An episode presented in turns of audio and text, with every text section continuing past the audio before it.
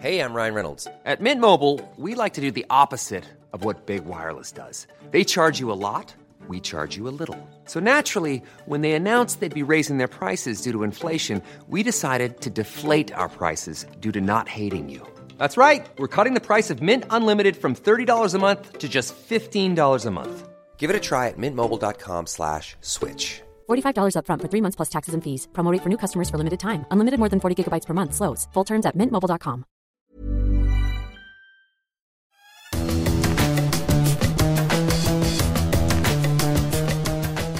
Nous déclarons l'hiver 2023-2024 terminé. Salut les fous du volant, c'est avec une joie extrême et une excitation comme on n'en a pas vu depuis le dernier passage d'un labrador au rayon charcuterie du salon de l'agriculture que nous remettons le contact pour la saison 2024 des fous du volant, votre podcast consacré à la Formule 1 et euh, au sport mécanique.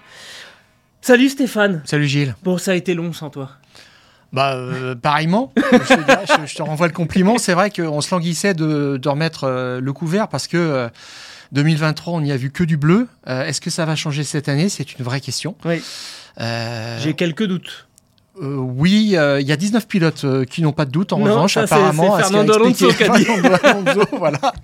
Alors, avant justement de parler de performance, avant de parler de ce qui nous attend, on aura la visite de notre conseiller euh, beauté euh, avec notre euh, graphiste Quentin Guichard qui, comme l'année dernière, va venir décrypter, détailler les livrets des Formule 1 du plateau euh, 2024. Il a fait le classement et on échangera avec lui pour parler bah, justement hein, de, de l'allure de ces, de Bah, ces autos. C'est toujours intéressant parce qu'on a vraiment des préférences. On, on est attaché à certaines écuries, puis là on se dit ils ont complètement raté la livrée, alors il va falloir tenir un an avec cette livrée.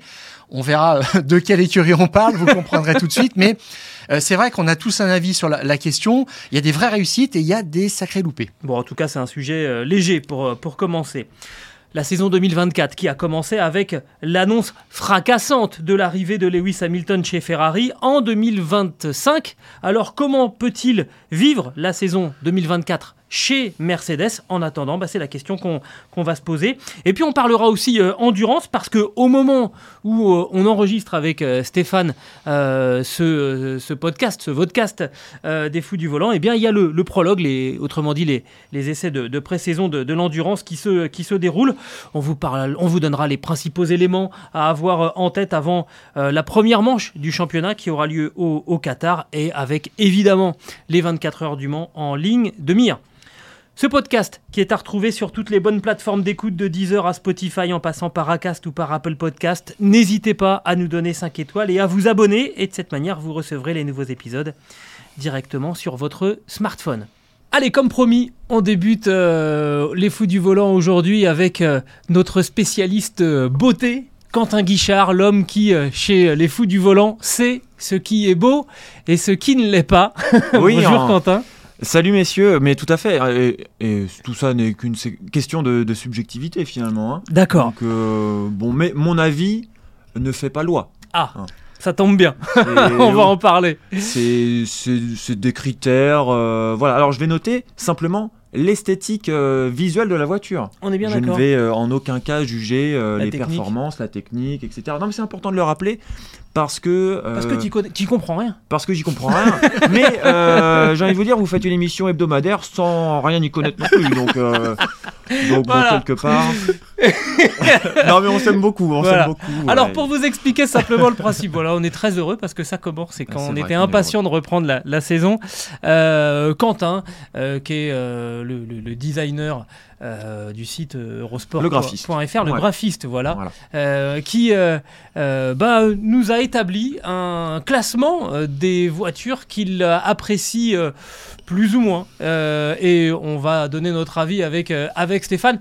Voilà, c'est un petit sujet euh, léger. Pour ceux qui ont la pastille vidéo, évidemment, ça va être plus, plus facile. Pour ceux qui nous suivent sur le podcast, il va falloir travailler un tout petit peu et puis aller chercher en- pour mettre en face bah, les, les visuels de chaque auto. Quentin, on remonte le classement que Ouais. tu as établi? On va partir de la moins bonne note. C'est noté sur 10. Et on va remonter tranquillement euh, vers, euh, vers le sommet. Allez, le- vas-y, on vers le commence par la voiture qui, euh, pour toi, est la, est la moins belle du plateau 2024. Et c'est une voiture qui euh, va conserver son titre. Ah, Euh, c'est une voiture qui, euh, qui conserve sa note. Voilà, en 2023, je lui avais attribué un joli 3. Eh bien, elle le conserve en euh, 2024, c'est l'Alpine. Euh, on aimerait voir la vie en rose avec Alpine, hein, mais malheureusement, on continue de, de broyer du noir. Et ça tombe bien parce que ce sont les, les couleurs, euh, encore une fois, proposées par euh, l'écurie française. Alors, euh, pour savoir que c'est l'écurie française, il faut avoir l'œil. hein. Il y a un petit logo Alpine qui se balade euh, sur, euh, sur le châssis, euh, qui est Sur le souligné- museau. qui est souligné par un très léger euh, liseré bleu blanc rouge. Voilà. Sinon, bon, euh, comment euh, comment comprendre que c'est une écurie française? Alors c'est visuellement triste. Euh, mais c'est un peu à l'image des résultats en piste. Donc finalement, l'ensemble se complète très très bien. Donc Alpine, c'est c'est 3 ça vaut, ça vaut pas plus. C'est tristoun, non? C'est un petit peu triste. euh, Moi, je suis d'accord. T'as Bah, sorti la sulfateuse. Là. Ah oui, la sulfateuse, elle est, elle- elle. Ouais. Alors, moi, j'aurais bien aimé que ça soit le bleu alpine. Euh, Bah on oui. nous avait expliqué pendant un oui. temps que bah, le sponsor euh, faisant un petit peu la loi, euh, ça allait être rose. Bah, finalement, c'est plus aucun des deux. Donc oui, oui moi je l'ai Mais oui, tout. alors on, on comprend les, les contraintes de sponsor, évidemment, ouais. on, les, on, les, on les comprend. Voilà, le, le sponsor euh, met de l'argent, donc il veut être euh, visible et, et avec ses couleurs. Mais on verra euh, dans la suite de ce classement qu'on peut euh, être un sponsor et être euh, visuellement joli aussi sur, un- Alors, sur une voiture. Tu as parlé des bleus, Ouais. effectivement, messieurs. Tu as posé la question comment voit-on que c'est une écurie française? Alors, euh, on s'attend pas forcément à ce qu'il y ait des codes, mais c'est ce qui avait été annoncé. Voilà, c'est pour ça. Euh, lorsque le nom de Renault euh, s'était effacé au profit d'Alpine, et en 2021, euh, tout le monde avait félicité Alpine pour cette superbe livrée bleu, blanc, rouge. Exactement. Et c'était revendiqué comme tel. Nous sommes l'équipe de France en Formule 1, point. Et euh, c'est vrai que les codes étaient posés, c'était très très intéressant. On disait c'est parti. Euh, une Alpine c'est bleu, blanc, rouge. Une Ferrari c'est c'est rouge, etc. Et c'est des voitures qu'on reconnaît tout de suite. Et ça crée un attachement, ça crée de, euh, il y a une forme de romantisme là-dedans. Il y a ça, ça crée de l'émotion. Ouais. Bon. Et puis on est passé du bleu, blanc, rouge au bleu, blanc, rose. En 2022 et 2023, on a un petit peu moins compris. Mm. Euh, cette voiture a été repeinte entièrement en rose sur trois grands prix. Et effectivement, tu l'as dit, sponsor oblige. Maintenant, on va avoir huit grands prix Ah ouais, c'est- cette année C'est une boucherie. sur, euh, sur cette livrée alternative avec du rose un petit peu partout. Moi, je cherche le bleu. Le bleu que je vois le plus, c'est sur, euh, c'est celui du sponsor. Oui. Donc c'est là où on, on y perd un petit peu euh, ces, Là, c'est la marque en fait de, de quelque chose qui est euh, un petit peu court-termiste. On est dans l'instant, il y a un sponsor qui arrive, eh ben, et là il doit investir manifestement beaucoup plus parce qu'on passe de, de, de 3 grands prix Ah de ouais. visibilité à, à 8 quand même, ce qui est pareil un tiers du, du championnat. Et ça montre aussi euh, les objectifs euh, euh, que veut atteindre assez rapidement Alpine, puisque euh, le constructeur Alpine a fixé des objectifs euh, commerciaux, euh, chiffre d'affaires supérieur à 8 milliards en 2030. Ça veut dire que euh, là, on ne fait pas du philanthropisme en Formule 1 et on va pas garder une livrée bleu, blanc, rouge juste parce que ça fait joli. Si un sponsor arrive, il impose ses couleurs. Alors nous, en tant que fans, c'est ce qu'on regrette, mais euh, si on était au conseil d'administration d'Alpine, on aurait dit bah, peut-être Banco, on y va parce que euh, là, il faut avancer. Voilà. Oui, c'est Eh probable. ben avançons. Alors justement, après, euh, au-dessus d'Alpine, on a qui alors? Alors au-dessus d'Alpine, on a euh, la voiture qui domine le, le championnat euh, ces dernières saisons, c'est la Red Bull. D'accord. Alors la Red Bull, ça peut étonner un petit peu de la voir ici parce que finalement, visuellement, elle est relativement élégante, jolie. L'an pa- l'an passé, je l'avais mis 5, donc elle perd un petit point. J'avais parlé de monotonie pour cette voiture et on y est encore cette année. Donc c'est joli, c'est sobre, c'est tout, ce que je vous- tout ce que vous Mais est-ce qu'on n'est pas en train de se lasser visuellement de cette voiture Euh, En ce qui me concerne, oui. Voilà. En fait, c'est plus que... c'est surtout qu'on... Voilà. Je suis lassé de cette voiture. Je suis de vo- cette voiture. Elle est propre, elle est carrée, elle est très bien. Les logos sont... sont- Mais en fait, il n'y a pas de changement. Voilà. Oui, c'est la même que l'année dernière et que l'année d'avant. Voilà, que- Il y avait eu un, un- un petit soupçon un peu plus euh, violet, un peu, un peu flashy euh, Ouais. pendant quelques saisons. On est revenu à On quelque chose revenu de à plus du, sobre. voilà, à du, à du sombre et euh, Ouais. bon. Voilà, on va la voir beaucoup. C'est peut-être aussi parce qu'on la voit Et c'est beaucoup. peut-être parce qu'on la voit beaucoup aussi. Non, et c'est vrai, t'as raison. c'est Mais qu'on la voit après, dans, dans toutes les catégories du, du sport auto, euh, on retrouve ce, ce code couleur aussi, c'est un repère. Mm, mm. On sait en Formule 2 que quand une voiture est décorée comme ça, bah, ce sont les pilotes du junior team, etc. Donc euh, ça crée aussi euh, une histoire, un lien entre, entre tous les pilotes, entre toutes les équipes. Et puis, bah, c'est euh, c'est une marque quand même qui a besoin d'être reconnue et qui a besoin de vendre euh, des canettes de boissons énergétiques, etc. Donc, euh, on le comprend aussi. Moi, je trouve que la, la livrée, elle n'a pas bougé. Elle a été réussie tout de suite. C'est la livrée de, de la première saison. hein. Ouais, tout à fait. 2005, Mm. c'est assez remarquable quand même de créer tout de suite quelque chose comme ça, de réussi. Et puis tu vois, là ils mettent des pneus euh, donc euh, jaunes, Ouais. euh, médium. Ça marche aussi avec le rouge. Enfin, c'est des belles couleurs complémentaires. Moi, ça me va bien. On enchaîne? Allez, on enchaîne avec la voiture suivante. Euh, c'est euh, la McLaren. La McLaren qui, euh, année après année, euh, me donne beaucoup d'espoir. Euh, je lui ai donné une note de 5, ce qui est un point de plus que l'an dernier. Alors pourtant... euh, Ouais, Je vois pas ce qu'il y a de mieux. hein. euh, je dirais que dans l'agencement des sponsors, il y a un petit peu de mieux. Il y a plus ce bleu. Il y avait un bleu l'an dernier qui se baladait sur le, sur le, le châssis. Là, cette fois, on est sur du orange, on est sur du noir. Mais là où est mon espoir chaque année, et là où est mon espoir déçu chaque année avec McLaren, c'est que chaque année, j'y crois à la voiture euh, orange. Papaye. Voilà. Papaye, exactement. Et d'autant plus cette année que lors de la présentation de la voiture, les tout premiers plans du véhicule, c'est une voiture entièrement papaye, entièrement orange. Et je me suis dit, mais c'est pas possible, ça y est, ils, ils vont le faire. Ils vont, ils vont oser. Et puis non. Et puis non, euh, le, le- ces, ces- ces inserts noirs euh, qui sont, pour cette saison, je trouve euh, plutôt, euh, plutôt réussis. C'est pour ça que finalement, elle a la moyenne, cette McLaren, contrairement, à l'année passée. Mais euh, voilà, ça reste, ça, reste, ça reste une déception. Et puis ce point négatif, c'est voilà, c'est toute cette foire de sponsors. C'est que on sait plus où donner de la tête. J'ai l'impression qu'il y a tous les logos de la planète qui sont sur cette voiture. Il manque plus que, celui d'Eurosport sur cette voiture pour être, pour être tout à fait complet. Donc voilà, McLaren c'est 5. Moi, je suis d'accord. Ouais, Oui. c'est un petit peu décevant. Euh, moi, je, je trouve que c'est mal euh, structuré. Euh, je crois que Zach Brown a encore dit qu'il y avait une armée de designers qui s'étaient penchés sur la question et à chaque fois on est déçu, franchement. Et quand ils ont une livrée toute orange, c'est qu'ils n'avaient pas de sponsor. Ouais. Donc là au moins c'était clair et euh, Zach Brown veut les montrer et c'est quelqu'un qui vient aussi du marketing hein, qui, est, qui est arrivé en Formule 1 comme euh, euh, intermédiaire entre des sponsors potentiels et l'écurie elle-même. Donc on se refait pas. Non, clairement. Donc euh, McLaren 5, la moyenne. Tout juste. Au-dessus? Au-dessus, on a euh, une voiture classe, la Aston Martin. 6 sur 10. Euh, je lui donne un petit point de plus que l'an dernier. Alors, ce vert, j'ai l'impression qu'il est un petit peu plus sobre que celui de, de l'an passé, ce qui donne encore plus de cachet à cette livrée. Elle remplit son contrat et, euh, contrairement à Alpine, elle ne renie pas son identité. J'aime beaucoup, j'aime beaucoup cette Aston, mais voilà, ça reste, euh, ça une voiture euh, verte, quoi. Voilà, il n'y a pas de, il a pas de grosse prise de risque. Il y en a pas, y a pas à prendre non plus. On est d'accord. Moi, je l'aime bien, mais voilà, elle, me- laisse pas indifférent, je dirais pas jusque là, mais c'est, c'est un 6. Voilà, c'est une. Je te trouve rude parce que pour moi, c'est la voiture qu'elle a. qu'a- une Ah. des voitures qu'elle a, qu'a- qui a une vraie identité justement avec Oui, ce, avec, avec ce, Formule 1. avec ce vert. Bien sûr. Et pas que depuis Et, euh, ouais, je l'aurais mis le plus haut. retour en, D'accord. en F1. Euh, moi, j'aurais quelque chose à préciser, c'est que euh, ils se sont emparés euh, de ce fameux vert qui est le British euh, Racing Green, Mhm. qui euh, était la couleur en fait historique Des voitures britanniques. britanniques au début des années 50, quand euh, les voitures étaient euh, euh, identifiées par des couleurs, euh, par, par nation. C'est pour ça que les Ferrari sont rouges. Mm. Euh, le bleu, c'était pour la France, etc. Et ils tiennent à ça. Et euh, grâce à Laurence Stroll, qui a un sens quand même du marketing, des codes qu'il faut donner, il faut donner des repères aux clients, même Aston Martin. Alors, euh, sur un circuit, euh, l'Aston Martin, tu la rates pas. Quand tu la vois, tu sais que c'est une Aston Martin. Mm. C'est ça qui est génial. Mm.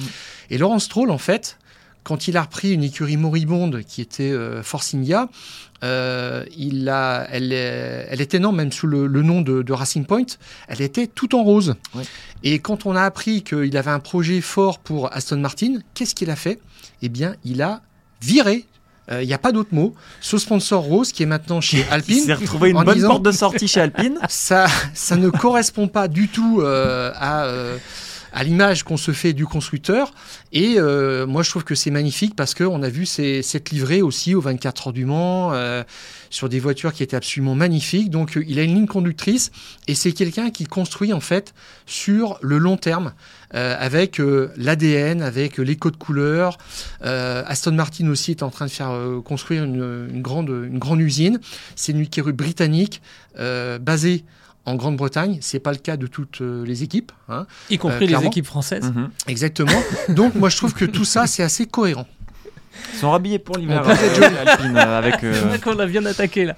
Allez, on continue. Voiture suivante, c'est une euh, écurie dont le design m'avait beaucoup plu l'an passé, c'est As. euh, à qui j'avais attribué euh, la note de 7 l'an passé. C'est un 6 cette année, puisque Ouais. c'est un design dans la continuité euh, de celui de l'an passé. Donc, euh, encore une fois, qui m'avait beaucoup plu. Mm. Mais attention à ne pas se reposer sur ses acquis hein, chez As. On a tendance euh, hein, à se Attention, l'effet de surprise est passé maintenant. Donc, ça reste un design qui donne du caractère à la voiture. Euh, moi, de toute façon, la combinaison rouge, noir, blanc, ça fonctionne. Même si ce noir, voilà, on, on le sait, hein, ce noir, c'est pas spécialement de la peinture, c'est surtout beaucoup de carbone, euh, Steph. Oui, alors tu remarqueras quand même une chose aussi, ils, ont un- ils sont un petit peu chanceux, ils ont un sponsor principal qui est, qui est rouge et qui s'intègre parfaitement aussi avec ce noir et ce blanc. C'est, je trouve que c'est agréable, c'est bien, c'est bien vu. Euh, longtemps, elle a été euh, blanche cette voiture. Ils sont passés effectivement au, au carbone et il y a plusieurs voitures comme ça sur le, le plateau. On a vu euh, l'Alpine, hein. Ouais. ils ont gratté toute la, Ouais, toute tout à la fait. Peinture. Ça a commencé d'ailleurs en euh, pour ce règlement-là, en 2022, pour des questions de, de poids, c'est Williams qui a commencé à gratter Mm. pour euh, gagner quelques, quelques kilos. Euh, au milieu des années euh, 2010, il y a Force India, en fait, qui était passé d'une livrée à dominante blanche à une livrée noire. Et on leur a dit pourquoi? Et on dit bah, parce que le noir, en fait, la peinture noire, les pigments, pèsent moins lourd et ils avaient gagné 2 kilos sur euh, la livrée totale. Et là, le poids, quand même, c'est un facteur euh, très important puisque tout le monde se bat pour être au, au poids. Et il y a euh, quatre écuries en tout qui, euh, qui ont euh, simplement mis quelques touches de Mm. couleur autour du sur du carbone. Hein, on l'a vu, c'est Alpine, il y a McLaren, il y a As, et puis on, on verra aussi euh, Steak. Euh, mais ça, c'est pas euh, une nouveauté. Euh, comme vous pouvez le voir, là, en fait, c'est McLaren au début des années euh, 80 qui avait une voiture en fait qui était faite d'une façon un petit peu particulière. La coque n'était pas peinte, c'était une carrosserie qui était posée sur la voiture et qui s'enlevait entièrement. Et la voiture était toute noire. Alors, à part l'aileron arrière, autrement, effectivement, elle était tout carbone. Alors là, ça, c'est la McLaren de Senna en 1989. Et euh, ils ont fini en 92 par peindre cette voiture entièrement parce que c'est vrai qu'on regrettait c'est pas très élégant. Et puis c'est revenu à la charge pour des questions de poids. Donc c'est pas une nouveauté. Ça fait ça fait 40 ans que c'est comme ça.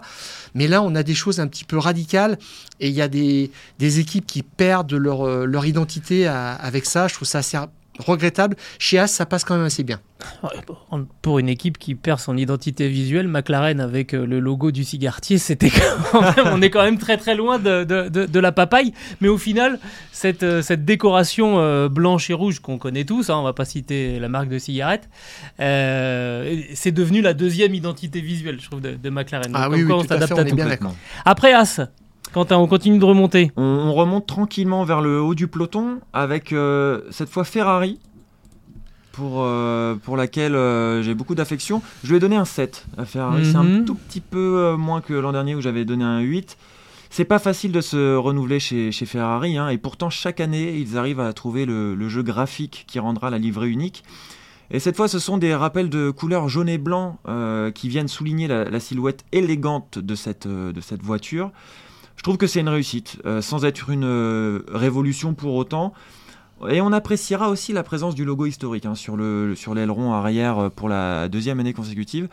Moi, je l'aime bien et c'est un jeu qu'on retrouve sur, les combinaisons, ce jeu de, liseré jaune et, blanc. J'aime bien, j'aime beaucoup cette élégance italienne qu'on retrouve dans le design de cette voiture. C'est un classicisme surtout euh, extraordinaire, euh, intemporel.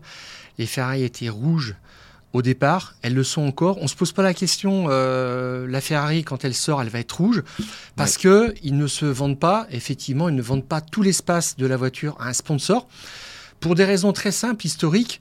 Enzo Ferrari, a- qui était le constructeur, fondateur, propriétaire, a longtemps tenu à ce rouge. Et quand sont apparus les premiers sponsors dans les années, euh, enfin, en 1968, et puis après ça s'est accéléré 70, 80, lui il est resté sur du rouge. Pour euh, pourquoi? Eh bien parce que il avait d'abord des sponsors euh, techniques, on le voit d'ailleurs là, un pétrolier. Mhm. Euh, il avait euh, une marque de pneus, etc. Et euh, euh, l'écurie arrivait encore à, se financer avec euh, euh, ses ventes de, voitures euh, en, compétition, pardon, ses routières. Et il y a eu un événement aussi très important dans les années 80. C'est Bernie Ecclestone qui a dit Moi, je veux assurer que Ferrari euh, reste en haut euh, de la hiérarchie euh, sur le devant de la grille de départ. Donc, euh, je leur alloue une somme conséquente pour être assez à l'aise, pour avoir une surface, pour ne pas péricliter. Ce qui fait que, en fait, Ferrari avait les bénéfices financiers d'un gros sponsor sans devoir s'afficher. Donc, ils sont restés sur du rouge, ils n'ont jamais lâché, et là, tu vois, c'est super harmonieux. Tu arrives chez Ferrari, en fait, tu sais que tu es dans une tradition, tu ne te poses pas la question de savoir si euh, ton euh, logo bleu, tu vas pouvoir le placer. Ouais. En fait, si tu as une, euh, un, logo à demi de bleu, tu tu vas renoncer à ça, tu vas t'inscrire en blanc sur fond rouge ou en blanc sur fond noir. Point. Et euh, même quand il y a eu euh, les grands cigarettiers qui sont arrivés, et le même que chez euh, McLaren, Ferrari a dit non, pas question. Donc le logo s'affichait simplement sur le capot, mais c'est jamais allé plus loin. Et Ferrari n'a jamais lâché. Et c'est pour ça aussi que Ferrari a autant de fans dans le monde, c'est que une Ferrari, ça se reconnaît tout de suite. C'est intemporel. Ce sont des valeurs qui perdurent dans le temps. Je suis un petit peu moins fan moi du liseré euh, blanc, euh, blanc et jaune. J'aurais voilà. Après moi c'est pour moi c'est rouge et le plus il y a de rouge plus je suis euh, plus je suis content. Mais ok je, je respecte. Mais pour finir sur le choix des sponsors, d'ailleurs, je sais pas si c'est un hasard ou si c'est.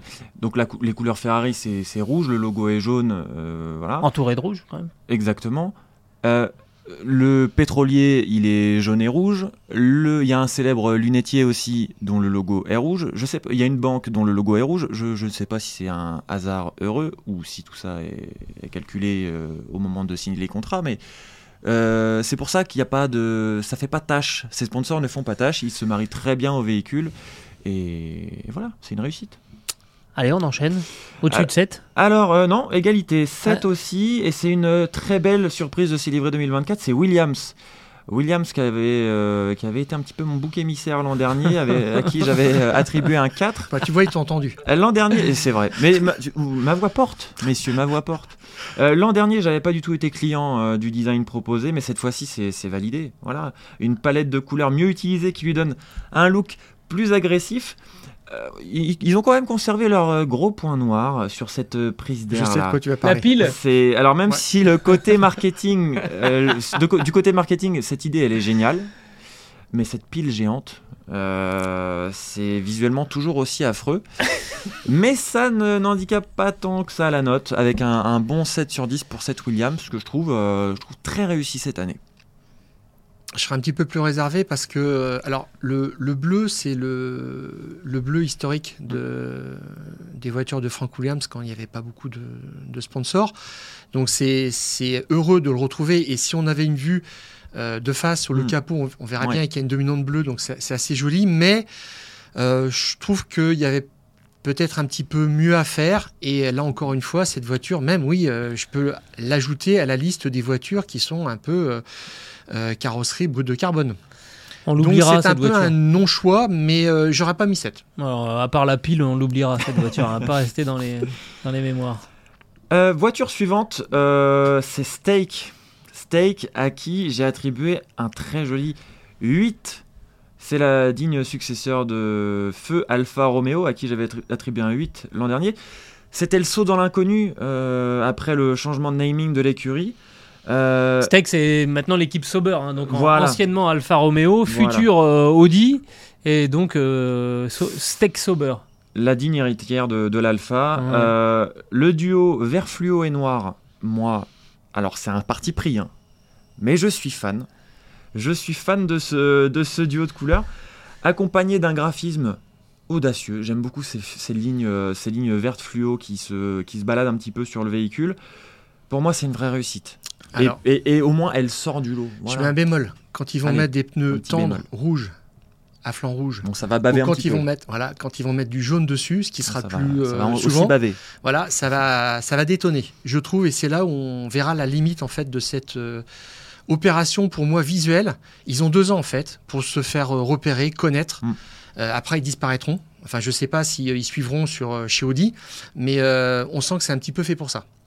Bah, Et- Moi, ce que, ce que, ce que j'aime bien, c'est que au moins, ça fait, ça fait une voiture de moins qu'on va, qu'on va confondre avec les autres. Parce que l'année Exactement, dernière, entre en le, rouge, le Ah noir ouais. et le blanc, oh, on Ouais, il y avait, avait, quasiment avait que ça.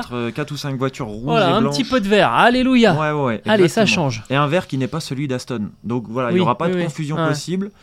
Pour moi, au premier coup d'œil, on, va la- on va la reconnaître, cette voiture, et donc c'est c'est une réussite. Voiture suivante? C'est euh, c'est l'une de mes chouchoutes, j'avoue. C'est la Mercedes. Oh. Euh, je lui ai attribué un 8 sur 10. L'an dernier, c'était ma, ma voiture préférée. L'an dernier, c'était un 9. Là, c'est un 8 sur 10. Et alors, les designers de chez Mercedes, ils ignoraient probablement, au moment de réaliser l'habillage de cette voiture, que cette saison 2024 serait la dernière d'Hamilton au sein de l'écurie. Alors, voir cette rencontre entre les flèches d'argent et le design noir proposé depuis 2020, bah, c'est comme un symbole, toute l'aventure Mercedes de Lewis Hamilton résumée dans un design.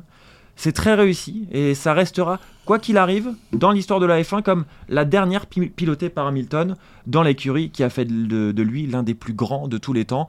Ce mix de, de deux générations de, voitures, on va dire, en termes de couleur, je parle, hein, entre les flèches d'argent et le noir, une réussite. Ah, c'est très romantique ce que t'écris. C'est ce que je partage pas C'est du pas du tout Rimbaud, c'est du- l'analyse. C'est pas du Rimbaud, c'est du Quentin Guichard. Mais je partage pas du tout. On a vraiment le sentiment qu'ils se sont dit Bon, qu'est-ce qu'on a fait l'année dernière? Ouais, ouais, c'était moche. Qu'est-ce qu'on avait il y a deux ans? Ah ouais. Oh, mélange les deux, remets du rose, remets du rouge, pardon, au-dessus parce que quand même. On... Alors ça c'est malheureux. Ça c'est Voilà. vrai que le Mais rouge. alors, Et puis voilà. Et en plus, depuis qu'ils sont passés à cette touche de rouge sur le capot moteur, en haut de la prise d'air, là, Ouais. euh, il ne- Lewis Hamilton ne gagne plus. C'est arrivé en 2021. et euh, là, le sponsor est un peu un porte-poisse. En Et- plus de. Est-ce qu'il y avait, il y avait ce rouge hein vilain, avait- je trouve, dans l'ensemble. euh, Encore l'an dernier, il y avait ce rouge. Ah, mais bien Ah sûr, oui, oui, tout à fait. Mais ils sont actionnaires à 33% de l'écurie, Mais donc t'avais euh, ils veulent être vus.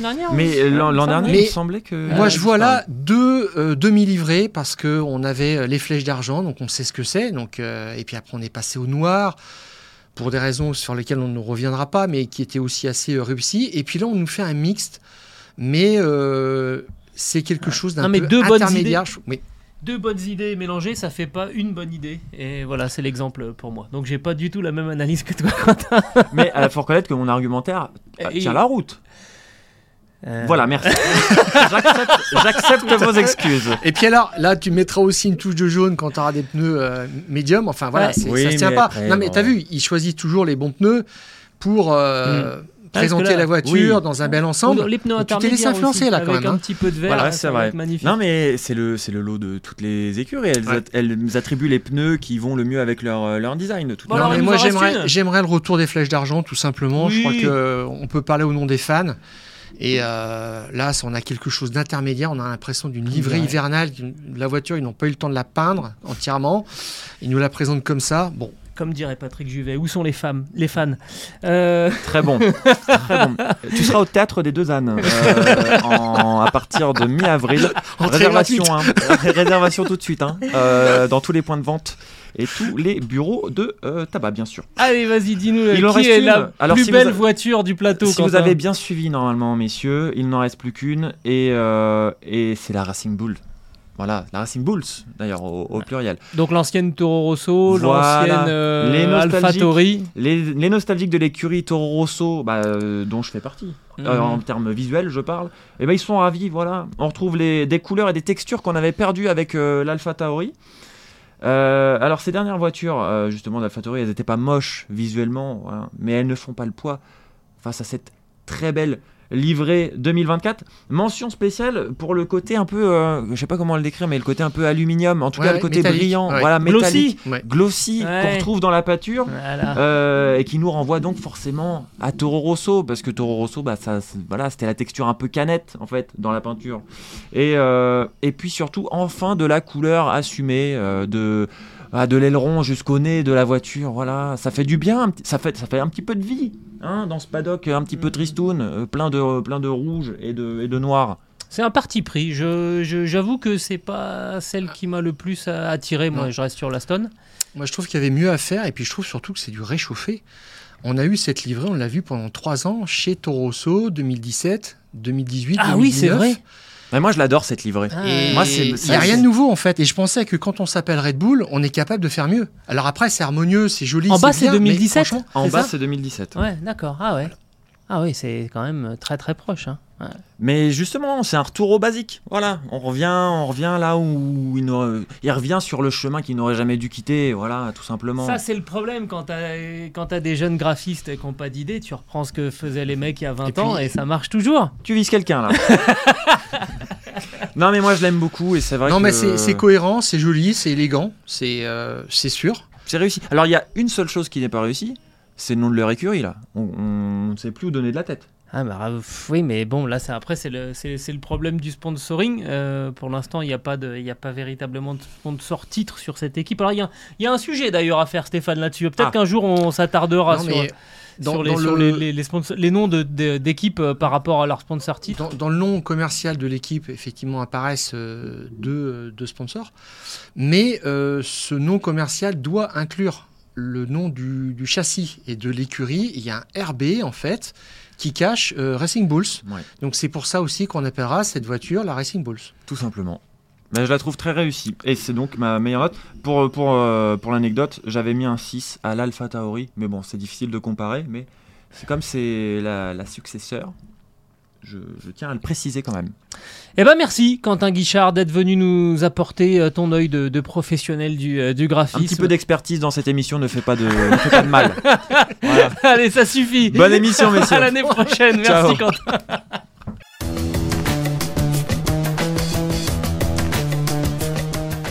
Alors, on va évoquer maintenant, évidemment, hein, ce qui a été euh, le coup de tonnerre de cette intersaison, le recrutement euh, de euh, Ferrari avec Lewis Hamilton qui va donc faire 2024 chez Mercedes et enchaîner donc en 2025. Il va prendre la succession de, Carlos Sainz chez Ferrari aux côtés de, euh, Charles Leclerc. Euh, voilà, coup de maître pour, euh, Fred Vasseur qui a réussi à attirer donc un septuple champion du monde euh, au sein de la Scuderia euh, Ferrari. On va évidemment euh, parler euh, des motifs qui ont poussé euh, Lewis Hamilton à, à opter pour, euh, pour ce choix. Avant ça, Steph, j'aimerais bien que tu nous parles un petit peu du, du timing. Toi, c'est Ouais, il est hallucinant. C'est un petit peu ce qui a attiré Ouais, ton Tout attention. à fait. Alors, je t'avais dit qu'il y avait une chance sur un million que Lewis Hamilton rejoigne un jour Ferrari. Et tu m'aurais dit, bah, il va signer deux ans pour Mercedes. Il Jean dénoncera- nous avait dit, Eh, il est obligé d'y penser. Oui, ben bien sûr, mais euh, tu m'aurais dit, il va signer pour deux ans et avant même l'exécution de ces deux ans, il va dénoncer le contrat et euh, activer une clause dans son contrat. Là, je t'aurais dit, il y a une chance sur un milliard. Bon, alors comme quoi, euh, toute probabilité d'événement n'est pas nulle. Hein, ça peut arriver, c'est arrivé.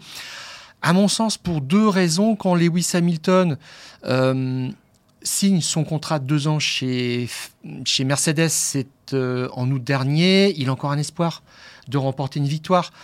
Et euh, bah, finalement, en fin de saison, euh, c'est sa deuxième année consécutive sans victoire. Au- vu les standards de, de- ce, de ce champion, ça devient un petit peu insupportable. Et je, pense que là, il y a un doute qui, qui s'inscrit dans, dans son esprit, dont profite Frédéric Vasseur, qui euh, nous disait du plus grand bien euh, partout euh, de Carlos Sainz, qu'il allait signer sa paire de pilotes, tout allait bien, etc. Et souviens-toi d'une chose, ça c'est deuxième événement, c'est que Carlos Sainz, il est fantomatique sur les deux derniers Grands Prix, et c'est à cause de lui que Ferrari rate la deuxième place au championnat constructeur, et ça coûte 14 millions d'euros. Et au-delà de ça, en fait, je pense que ça a été une vraie réflexion pour Fred Vasseur, parce que quand tu peux pas viser la première place, il faut absolument que tu vises la deuxième. Et si tu as un pilote un petit peu faible, il faut que tu changes quelque chose. Et au-delà de ça aussi, quand tu t'appelles Fred Vasseur ou quand tu es le boss d'un top team, vraiment, tu dois garder deux pilotes euh, tant que tu es persuadé que ces deux pilotes ont le potentiel d'être champion du monde. Et que tu Et peux pour pas moi- avoir mieux. Et que tu ne peux pas avoir mieux, c'est clair. Et là, sur les deux derniers Grands Prix, Sainz a été aussi utile à Ferrari que Valtteri Bottas euh, lors du Grand Prix d'Abu Dhabi 2021 euh, pour, euh, Pour Lewis Hamilton, Hamilton. ouais. Tout à fait. Et c'est là que ça compte double hein, ou triple. Ouais. Ou voilà. Mm. Et euh, Fred Vasseur a fait ce, compte, ce, ce- ce- ce calcul-là en se disant euh, je peux pas, moi, avoir un numéro 1 et un numéro 2. Ça se fait dans les grandes équipes quand tu domines, quand tu as du matériel vraiment supérieur. Alors, euh, Red Bull s'amuse à ça en ce moment, mais Ferrari peut pas se permettre ça. Donc, tu dois changer quelque chose. J'ai une Voilà. vision un petit peu différente euh, de, de la chose. Euh, D'abord, alors je sais pas comment le dire sans, sans, sans- Voilà, je vais essayer de le dire avec des, mots simples. Je pense que Lewis Hamilton a attendu longtemps euh, et que à un moment, il a senti que finalement, euh, il n'était plus écouté. Et je me demande s'il n'en est pas arrivé à la conclusion que, euh, malgré son entente avec Toto Wolff, euh, bah, que Toto Wolff lui-même. finalement perdait peut-être aussi un petit peu de son influx dans, sa propre équipe et que c'était le moment de partir. Je reste persuadé que ce qui a brisé euh, l'histoire entre Mercedes et, et Lewis Hamilton, c'est quand Lewis Hamilton s'est plaint de l'installation du, du poste de pilotage euh, qui, selon lui, était trop en avant dans, dans la voiture et qu'en gros, on lui a dit bah oui, mais c'est comme ça. Et non, quand vous avez un septuple champion du monde et qui vous dit euh, ça va pas, je ne peux pas conduire cette voiture à l'endroit où je me trouve. Eh ben, faut reprendre tout, euh, Ouais, et dé- décréter le- le- l'alerte maximale et, et trouver, et trouver une solution, ou au moins montrer à ce pilote qu'on fait tout pour euh, répondre à, à sa demande. C'est pas ce qui s'est passé et euh, je pense que si Niki Loda n'était pas n'était pas décédé, peut-être que on aurait davantage, peut-être que Niki Loda aurait levé la main en disant attendez, on a un septuple champion du monde qui vous dit que cette voiture ne peut pas être conduite dans Oui, la position où il est. Voilà, ça fait, ça fait partie de ces choses-là. Et après, je prends le, je prends le, le, le- le contre-champ. Euh, quelle action peut avoir Fred Vasseur quand il arrive chez Ferrari la pro- le, le premier gros impact qu'il peut avoir? Il peut pas refaire euh, une voiture tout de suite. Les, les, les choses sont, sont, sont lancées. Ramener quelqu'un. Et il ramène l'homme qui compte. Il, il pensait, qu'il- enfin, il a, il a dit sur la fin de saison dernière qu'il y avait beaucoup de gens qui allaient arriver chez, chez Ferrari, mais on pensait pas du tout On pense à des, pilote. à des techniciens. C'est ça qui et qui est et il, va, il y en arriver. euh, Il va y en arriver. Mais, mais le, le, le premier gros coup à faire, c'est de ramener un top pilote. Max Verstappen, Lewis Hamilton. Il ramène Lewis Hamilton, septuple champion du monde. Alors, Euh, et, et en plus, il est encensé aujourd'hui par des observateurs en Italie qui nous expliquaient, euh, à peu près deux mois d'exercice de, de, de, de Vasseur chez, chez Ferrari, qu'il n'était pas l'homme de la situation. Dans C'est extraordinaire. dans- mais Bon. dans deux mois, ils te rediront Ah la même c'est- chose. voilà. Donc mais, ça, faut euh, pas- non, faut non, pas mais c'est un très joli coup. Euh, Et pour moi, les deux choses-là euh, associées font que bah, Lewis Hamilton, il tente, euh, il tente le Alors, coup parce que l'objectif, Stéphane, je voudrais qu'on parle de ça. Pour toi, c'est quoi? C'est une pré-retraite pour euh, Lewis Hamilton ou c'est euh, pour aller chercher un huitième titre? Alors, il fait la même chose que lorsqu'il a quitté McLaren. Il arrive dans une nouvelle écurie pour la dernière saison d'un règlement complet. C'est-à-dire qu'il rejoint Mercedes en 2013, un an avant le tournant du turbo, de l'air hybride, etc. Mais il y a une différence quand même assez notable, c'est que à cet instant-là, euh, Niki Loda, euh, Rose Brown lui mettent sur la table des arguments puissants, c'est-à-dire un nouveau moteur, des euh, moyens financiers euh, conséquents pour recruter, euh, pour avoir une puissance de feu à partir de 2014. Et là, euh, Hamilton dit banco Mhm. parce qu'il sait qu'il y a des choses concrètes sur la table, alors que chez euh, McLaren, il y était depuis six ans, il a dit, bon, mais c'est comme aller au Il boulot. avait fait le tour. Il avait fait le tour, il y avait une forme de lassitude, et là, il y avait aussi une forme de lassitude chez euh, Mercedes. Donc, je Parce que- comprends. Et là, il va arriver en 2025, donc, dernière année d'un règlement, donc, mise en place, euh, communication avec euh, les, gens. C'est la même chose qu'expliquait euh, Pierre Gasly chez, chez Alpine. Il a mis un an pour euh, comprendre comment tout ça fonctionnait. Et ensuite, 2026, tout est prêt, nouveau règlement, nouveau projet technique, on y va. Et là, si ça marche bien, c'est bingo. Effectivement, j'avais pas, j'avais pas mis cette, euh, cette image en perspective. Effectivement, il est arrivé chez Mercedes un an avant le, nouveau règlement. Euh, Soit dit en passant, on, a souvent dit, ouais, Lewis Hamilton, son record de victoire, son record de pole, c'est parce que Mercedes gagnait tout le temps. Mais quand il est arrivé chez Mercedes, c'était loin d'être la machine à gagner euh, que cette équipe est devenue. Avec lui. Euh, mine de rien, euh, Tout à fait, tout à fait. il y avait déjà Nico Rosberg, ça ne l'était pas. Euh, Nico Rosberg, il a été titré une fois, et, et Lewis Hamilton, avec Toto Wolff, avec tous les gens incroyables qui ont formé cette équipe, et il a grandement participé au succès de, de cette équipe. Donc la motivation, l'objectif de toute C'est façon, c'est un huitième titre. Alors c'est gagner un titre et non pas en perdre un.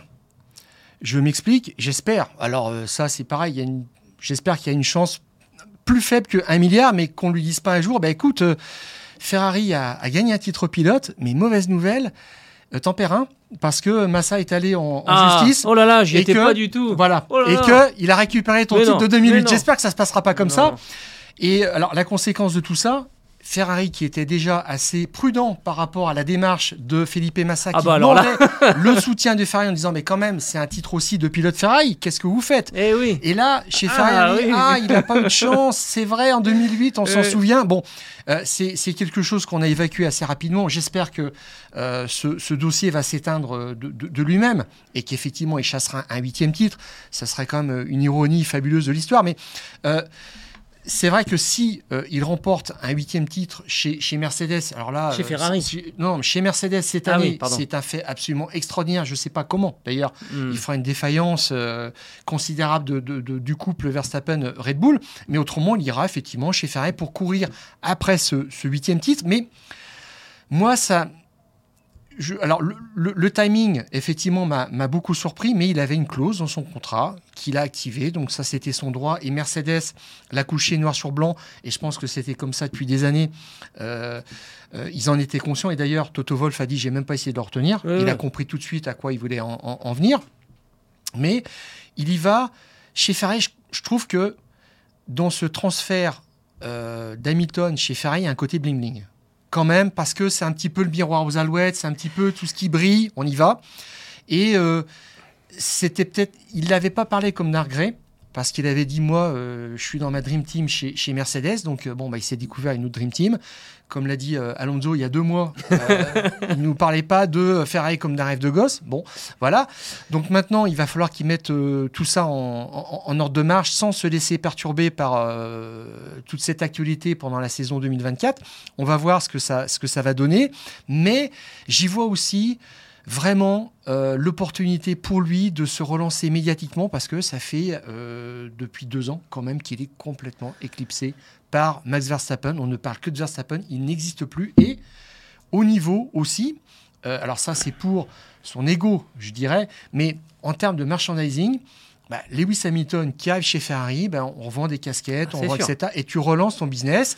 Alors, on nous a pas parlé de contrat. Apparemment, c'est pas une affaire d'argent parce qu'on nous aurait, on nous l'aurait vendu comme le transfert du siècle, surtout le, le- d'un montant le plus élevé. C'est peut-être pas ça qui l'a motivé, mais indirectement, quand même, il va s'y retrouver et il gagnera plus que chez Mercedes. On, ça a Clairement. l'air plus revenus commerciaux. Alors, euh, maintenant, comment ça va se passer en, en- en 2024 Cette saison, il y a quand même une saison complète à faire avec Lewis Hamilton chez Mercedes, sachant qu'il va partir ensuite à la concurrence. Ça veut dire qu'à un moment ou à un autre, euh, on va lui dire Lewis, est-ce que tu peux sortir de la pièce? Il faut qu'on parle de. de Ah ben c'est comme ça que ça va Et se passer. De toute façon, Le, le- le- le canard boiteux, ça va, ça va devenir lui dans l'histoire. Quand il y aura euh, un aileron prototype disponible euh, en C'est un seul exemplaire, c'est George Russell qui l'aura. C'est quasiment sûr, à part s'il y a vraiment un delta important euh, au niveau du, du championnat et qu'il faut quand même mettre euh, toutes ses billes jusqu'au bout sur Hamilton. Mais tu as noté quand même un changement de vocabulaire chez Russell en disant je vais devenir le numéro un de cette équipe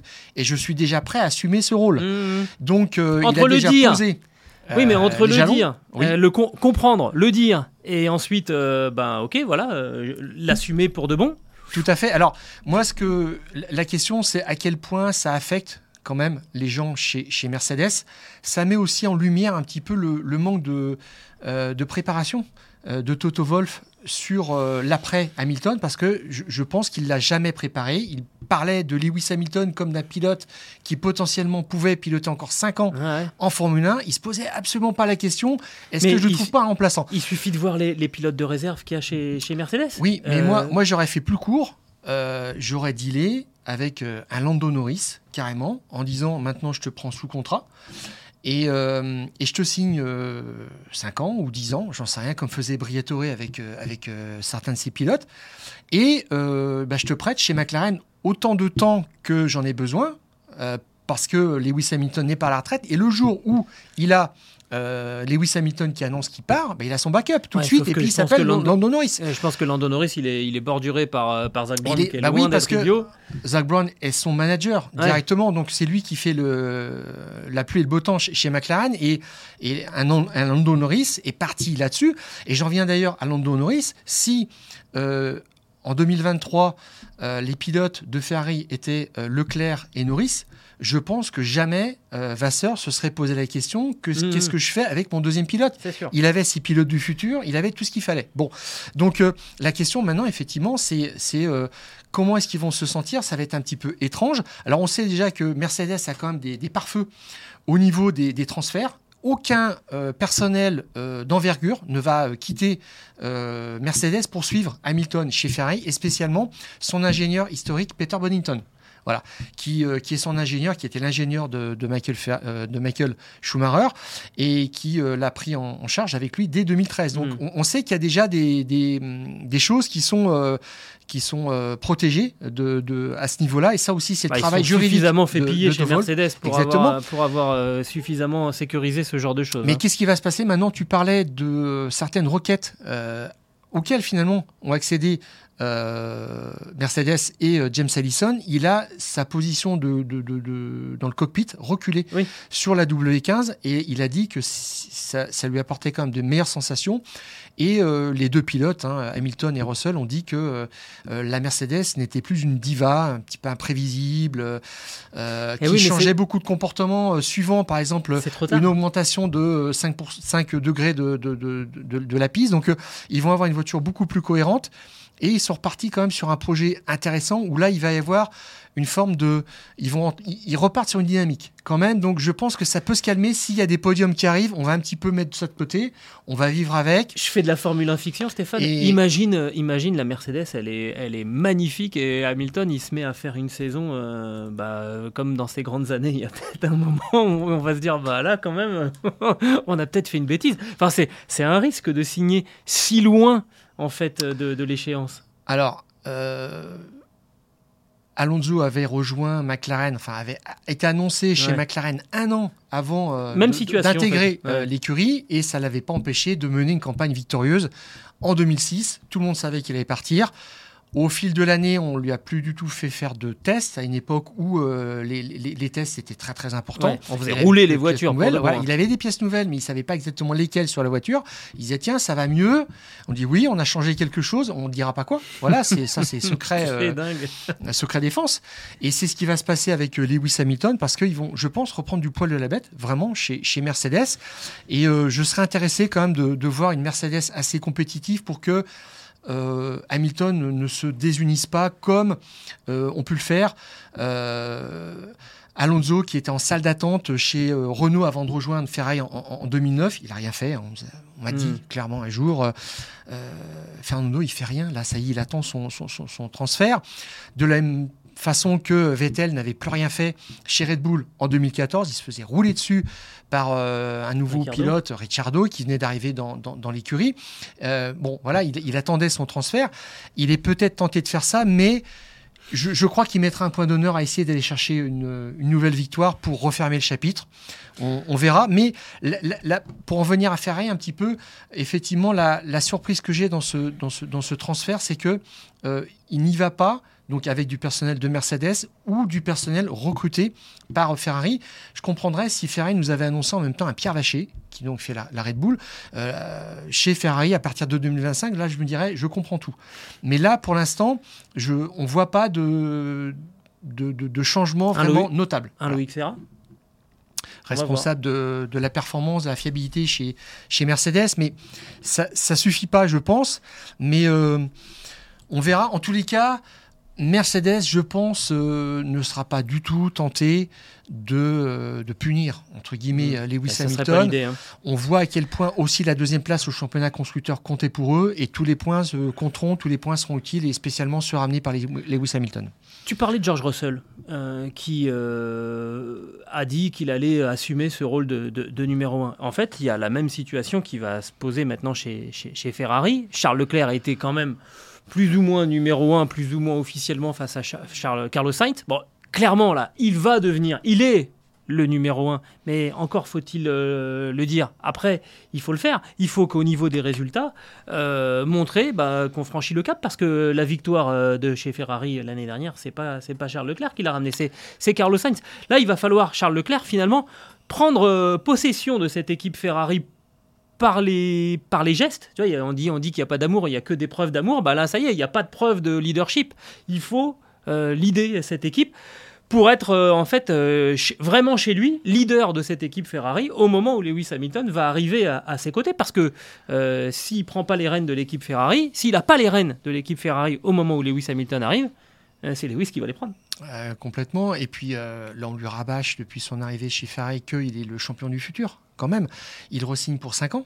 Euh, alors, ça n'a pas été annoncé officiellement, mais apparemment, c'est ce qui, c'est, c'est ce qui est avéré Mhm. jusqu'en 2029. Et puis, euh, à peu près 15 jours après, on, on- on annonce Lewis Hamilton. Donc, c'est, euh, il est quand même un petit peu. je pense que c'est un peu un désaveu Mm, mm. quand même par rapport à ça. Donc là maintenant, ça va être une saison pour prendre, même, plus que prendre ses marques, vraiment dire qu'il est le patron. Point. Ouais, Et je pense que Ferrari aussi n'hésitera pas à euh, placer euh, Sainz dans un rôle de numéro 2. On va avoir, je pense, des stratégies très claires, avec une stratégie optimale pour euh, Charles. Leclerc, et puis euh, le plan B pour Carlos Sainz qui euh, recommencera à grogner à la radio, et Papa Sainz aussi qui s'épanchera dans les médias. Ça va durer un an, faut s'y attendre, c'est comme ça. Et puis on verra bien. On reparlera de toute façon, hein, parce que là on a déjà fait très long, on reparlera de la situation de Carlos Sainz qui va forcément évoluer tout au long de la saison, parce qu'il va falloir convaincre maintenant pour l'Espagnol euh, une autre équipe de, trouver, euh, bah, de- de- de- d'employer euh, Carlos Sainz. On parlera aussi de qui sera le, plus prêt pour reprendre le, volant de Lewis Hamilton chez Mercedes, parce que ça va être un volant qui va être extrêmement convoité. Tout ça, il y aura plein de choses à dire tout au long de la saison.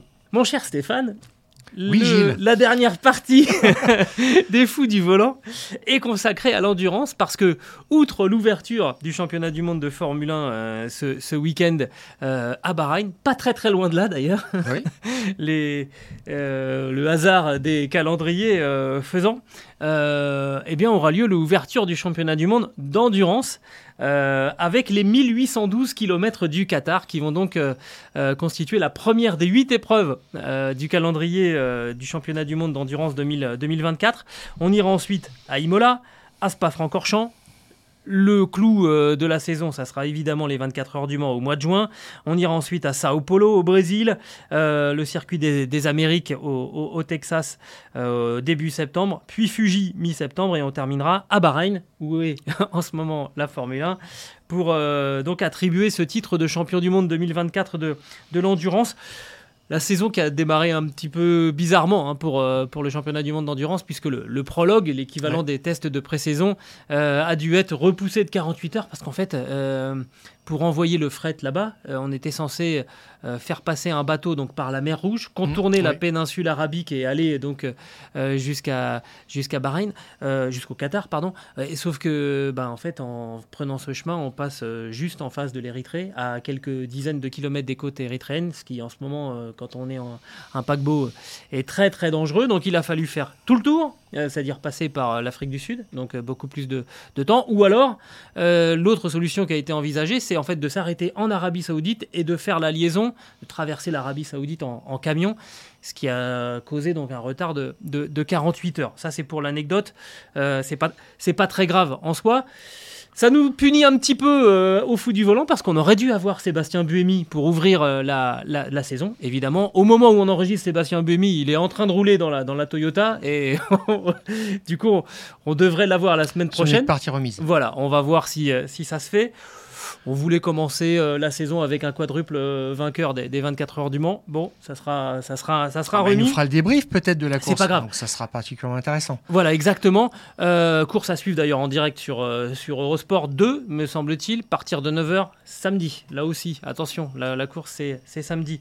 Stéphane, la nouveauté, c'est ce plateau de fou. Alors, c'était déjà le cas l'année dernière dans la Ouais. catégorie Rennes en, en, en hypercar. Et là, cette année, on, on, on était déjà bien servi euh, l'année dernière pour l'édition du centenaire des 24 heures du Mans et pour l'édition 2023 du championnat du monde. Là, on en rajoute encore. La liste euh, des constructeurs était déjà euh, fabuleuse, faisait rêver. Et on rajoute Alpine, BMW, Lamborghini. Ça, ça parle à, à tous les fans de, de- de sport auto. C'est absolument fabuleux. Ça nous fait neuf constructeurs en tout, dont huit d'usines quand même.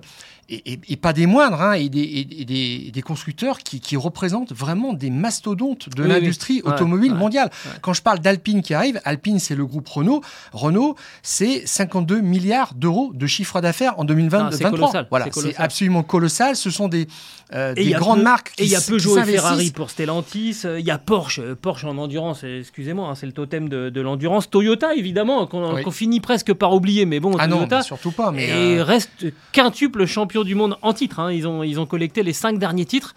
Sauf que Toyota n'a pas gagné les 24 heures du Mans euh, euh, l'année dernière. C'est évidemment Ferrari qui, qui l'a emporté. Et en gros, Toyota, pour résumer la, la situation, à la couronne, mais pas le joyau de, de la couronne, que, que sont les, les, 24 heures, les 24 heures du Mans. Donc ça sera sans doute euh, un, plateau, un plateau du siècle pour, pour l'endurance et une revanche à prendre pour Toyota sur, sur Ferrari cette saison. avec, euh, avec deux voitures encore, mais face à trois Ferrari. Ouais. Maintenant, il y a une troisième Ferrari engagée par euh, AF Corse. Euh, et avec le- l'engagement de euh, Robert Kubica, euh, ancien pilote de, de Formule 1, gravement euh, blessé, mais qui euh, maintenant euh, rêve de Ouais. remporter les 24 heures du Mans. Ah, va avait être deux magnifique, hein. pilotes, euh, deux jeunes, enfin, deux pilotes. et, et une euh, sacrée prise voilà, de guerre avec de, la Robert filière, Kubica et Guy. Fayet également, euh, qui rejoint, qui Et, rejoint et. Schwarzman, qui est, qui est quand même pas non plus. euh, Non, ça qui va n'est pas lent du tout. Euh, je trouve ça très très intéressant. Alors voilà, les, les- les neuf constructeurs se, se déclinent ainsi. Il y aura quand même cinq euh, voitures engagées par, par Porsche lors de cette euh, première euh, course. On aura donc trois Ferrari, deux Alpine, BMW, Peugeot et donc Toyota, et puis euh, une Cadillac, une Isota Fraschini, c'est euh, l'indépendant du, Oui. du championnat, c'est on peut le dire comme ça, et puis Lamborghini. Donc ça nous fait quand même un, un beau plateau diversifié. Et j'ai noté quand même la présence dans cette liste d'engagés de 12 pilotes français. Il y a une vraie filière, Ouais, ouais, hein, il y a un vrai savoir-faire. Et là, il faut euh, féliciter euh, les filières de formation euh, au Mans de jeunes pilotes et puis les académies euh, d'Alpine, Peugeot qui, qui forment des pilotes et qui leur, qui leur euh, fait confiance. Voilà. Mhm. Donc, euh, chez Alpine, il y en aura quand même 4 sur les 6 pilotes engagés. Euh, Chatin, Lapierre, Milesi, Vaxivière. On en aura deux chez, chez Peugeot, euh, Duval et, et, et Vergne. Et puis, vous voyez euh, d'autres d'autres noms euh, chez Porsche, chez, euh, chez Cadillac. Il y a un gros contingent de Français chez Porsche. Voilà, hein, tout ouais, à ouais. fait. Euh, Vernet chez euh, Isota Freschini. Et, euh, et donc, on, on en est là. C'est quand même assez euh, fabuleux. Et Moi, ce que Euh, on bien, a de la chance. Ce que j'aime bien dans ce groupe de, de Français dont, dont on, dont on voit les noms, là, Paul Louchatin, Nicolas Pierre, Charles Milési, Mathieu Vaxivière chez, chez Alpine, Sébastien Bourdet chez, chez, chez Cadillac, Jean-Carl Vernet chez Isota Fracchini, Loïc Duval, Jean-Éric Vergne chez, chez Peugeot, Julien Odloer, Kevin Estre, Fred Makoviecki et Norman Nato chez, chez Porsche. C'est qu'en fait, il y a des gens qui sont très très expérimentés. euh, je pense à Nicolas Pierre, Sébastien Bourdet, euh, Ouais. et- et- évidemment. Euh, et puis, euh, euh, Makoviecki Estre aussi hein, sont, de- sont, sont, des, sont, des, sont des vieux de la vieille. Et puis, il y, a des- il y, a des- il y a des tout jeunes. Julien Odloer, Charles Milesi, c'est vraiment des pilotes euh, qui sont l'avenir de, de, de l'endurance. Et ça va être très, très intéressant de les voir aussi euh, évoluer. Je suis curieux de voir euh, Charles Milesi, euh, clairement, euh, euh, au volant, euh, au volant d'une hypercar cette saison. Charles Andlauer, euh, clairement, euh, c'est peut-être même un peu arrivé plus vite que, que ce Oui. qu'il imaginait, mais ça nous fait un beau euh, contingent, euh, un beau contingent français, euh, parce qu'il faut pas oublier que bah, il y a désormais deux constructeurs français au plus haut en, en endurance. En tout cas, dans la catégorie Rennes, avec Alpine et, et Peugeot. Alors, situation un peu particulière hein, pour Peugeot qui va arriver avec l'ancienne voiture, donc la 2023, c'est-à-dire toujours privé de son aileron, euh, son aileron arrière. La nouvelle mouture de la 9X8 devrait arriver pour la, pour la deuxième épreuve, donc c'est-à-dire du côté de d'Imola à la mi-avril. On a encore, on s'est donné six semaines supplémentaires pour faire venir la nouvelle voiture. Alors ce que je vois du côté d'Alpine aussi, c'est deux euh, équipages qui ont des vocations peut-être un petit peu différentes. Euh, d'un côté, euh, Chatin, euh, Hasbourg et Milesi, qui, qui sont des, pilotes qui sont déjà rompus à, à l'endurance, mais qui n'ont pas encore une grande expérience du, du, top niveau, et puis quand même euh, des, des gens assez solides. Euh, en, dans, la, dans la 36, tu parlais de, de Nicolas euh, Lapierre. Alors Mick Schumacher, c'est un petit cas, un cas un petit peu particulier, ça va être la curiosité du, du championnat. et puis Mathieu Vaxivière, qui est quand même déjà bien, bien référencé. Euh, Peut-être que là, là, sur la 36, on, on enverra la voiture au feu, et puis derrière, on aura la 35 qui sera un petit peu en, en couverture. Enfin, on ne met pas tous ces œufs dans le même panier. On voit déjà qu'il y a il y a des stratégies un petit peu différentes. C'est intéressant aussi ça. On n'a pas fait des... alors on, on, a beaucoup insisté sur l'harmonie, voilà, de, ces pilotes-là. Attention, un hein, Charles Milesi est capable d'aller au charbon. Hein. et, puis, et Paul Louchatin qu'on a, qu'on a, déjà eu, hein, qui, a, qui, a, commenté sur sur Eurosport. Tout à fait, tout à fait. Que, en tant que consultant, sur la qui est redoutablement stratège. On aura des pilotes qui, qui doivent encore faire leur euh, leur palmarès parce que en catégorie reine oui. oui ce, qui, est un petit peu étrange c'est que c'est le seul équipage où il n'y a pas un seul pilote euh, platinium mais le reste euh, effectivement la Pierre Schumacher Vaxivière c'est du sérieux même si euh, Vaxivière c'est un pilote gold mais on le, connaît bien. Et puis chez Peugeot là par contre on a six pilotes platinium c'est réglé avec des petits changements de, composition mais on rappelle juste Stéphane je me permets de te couper on rappelle juste en fait qu'en endurance les pilotes sont référencés par rapport à, un niveau de palmarès. Oui. et ils ont chacun voilà, donc le plus haut, le plus haut, la plus haute catégorie, c'est effectivement euh, Platinum. Ensuite, on doit avoir Gold, euh, de mémoire. Euh, silver, et ensuite bronze. Et ensuite, et, ensuite bronze. Mais en l'occurrence, hein, pour, pour Milesi, Habsbourg et, et, Chatin, je pense que s'ils ne sont pas Platinum, c'est parce qu'ils étaient en LMP2 oui, l'année dernière. Oui, tout à fait. Donc, là, Catégorie qui disparaît d'ailleurs pour le championnat du monde. Ouais et qui, qui fera que les 24 heures du C'est des pilotes qui vont prendre du volume au fur et à mesure et qui vont se servir aussi de l'expérience vraiment du haut niveau. Euh, de, des autres pilotes. Donc moi j'aime bien en tous les cas ce, l'esprit dans mm. lequel arrive euh, Alpine. Ils sont euh, très humbles, mais en même temps ambitieux. Ils l'ont, ils l'ont répété. Et ça va nous faire un beau duel, franchement, avec Peugeot, qui a bah, six Top Gun, il hein, faut, faut, faut, bien le dire, avec Van Dorn le Belge qui remplace euh, Ménécès, donc euh, c'est du solide aussi. Mais la question, effectivement, c'est la technique. Euh, quand on va rajouter un aileron, quand on va changer un petit peu les pneus, on avait des pneus un peu particuliers, de la même largeur devant derrière, on va revenir à quelque chose de plus classique, ce qui se fait chez les autres concurrents. Donc on espère que ça va un petit peu booster parce que viennent de passer 18 mois difficiles. Ouais, je suis un petit peu, je suis un petit peu surpris, inquiet qu'on n'ait pas pu, qu'on n'ait pas pu être à l'heure en fait pour la pour la première pour la première du, championnat. Euh, Olivier Jorsoni a dit qu'il savait depuis le dès le début hein, qu'ils n'arriveraient pas, ils seraient pas dans les, dans les temps. C'était une question d'homologation de, de, la voiture. Pièces. Euh. Voilà. Mais honnêtement, euh, quand on voit la ferveur qu'il y a eu au moment des 24 heures du Mans, et, notamment quand on a quand même une Peugeot qui s'est retrouvée en tête aux, 24 heures du Mans, franchement, on n'a qu'une attente, c'est de voir voilà, cette, cette Alpine et cette, ces Alpines et ces Peugeot fonctionner pour, euh, bah pour aller euh, se tirer la bourre avec les Ferrari, avec les Toyota, avec les Cadillac, avec les, les, Lamborghini et les BMW. Moi, j'ai quand même un faible. on parlait d'esthétique. On parlait d'esthétique au début de ce podcast. J'ai un faible pour l'esthétique de la BMW euh, Je WRT qui est absolument, absolument magique. Alors, il y a des curiosités. hein. Mick Schumacher va être un débutant oui. dans la catégorie. Et euh, j'aime son approche quand même. Euh, il est assez euh, mesuré. c'est quelqu'un qui est bien élevé, qui est professionnel, qui est très attentionné. Il a demandé beaucoup d'informations autour de lui depuis son intégration. C'est même lui qui a fait les démarches. il a appelé Alpine pour demander s'il y aurait possiblement quelque chose pour lui, faire un test, essayer de s'intégrer dans cet univers particulier parce que il est dans une impasse en hmm. Formule 1, il faut bien le dire, même s'il reste pilote euh, de, réserve. chez, chez, chez, Mercedes. Donc euh, il a une démarche assez intéressante et chez Alpine, ils ont été agréablement surpris. Donc ça, je trouve que c'est une, une plus-value euh, géniale pour le championnat. Il y en a une autre quand même en tant que pilote hypercar débutant, Jenson Button, Ouais. à 44 ans, champion du monde de Formule 1.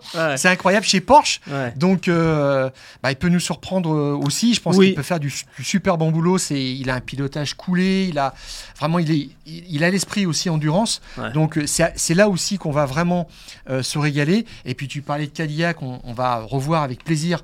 euh, Sébastien Bourdet. Sébastien Bourdet, qui va se partager aussi euh, le volant de la deuxième euh, Cadillac avec de, de la Cadillac avec Van der Zandt, qui va avoir un, un programme à, à mi-temps au championnat du monde parce qu'il est focalisé sur l'IMSA. Et avec Scott Dixon, s'il vous plaît. Ouais, enfin, ouais. cet équipage, ils- ont eu un coup de malchance, mais tellement incroyable et tellement injuste au Mans l'année dernière.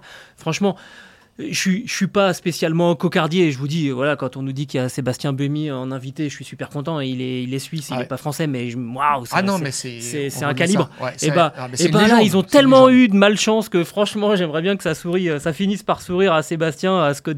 Imaginez Scott Dixon sur la, la plus haute marche. Bon, déjà, Sébastien Bourdet, c'est bien, hein, je dis pas l'inverse, hein, Seb. Mais bon, Scott Dixon sur la plus haute marche du podium, au Mans, ça serait quand même exceptionnel. Tout ça, Lamborghini aussi, Ouais. avec euh, Romain Romain Grosjean. Grosjean qui revient au Mans. Oui, tout à fait. Donc là aussi, c'est pareil, c'est la petite touche française. Franchement, c'est on, on voit tous les pilotes qu'on forme, tous les pilotes qu'on a, on va se régaler. Non, clairement. Et puis la petite curiosité, c'est euh, Isota Fraschini. Alors, euh, bon, ils sont quand même sérieux parce qu'ils ont fait faire l'aéro, je vois, de leur voiture par euh, William Seyfarth. Ouais, ouais, ouais. Donc ils ont pris des gens voilà, qui, sont, euh, qui sont référencés dans le milieu. Donc tout ça, c'est c'est pas mal.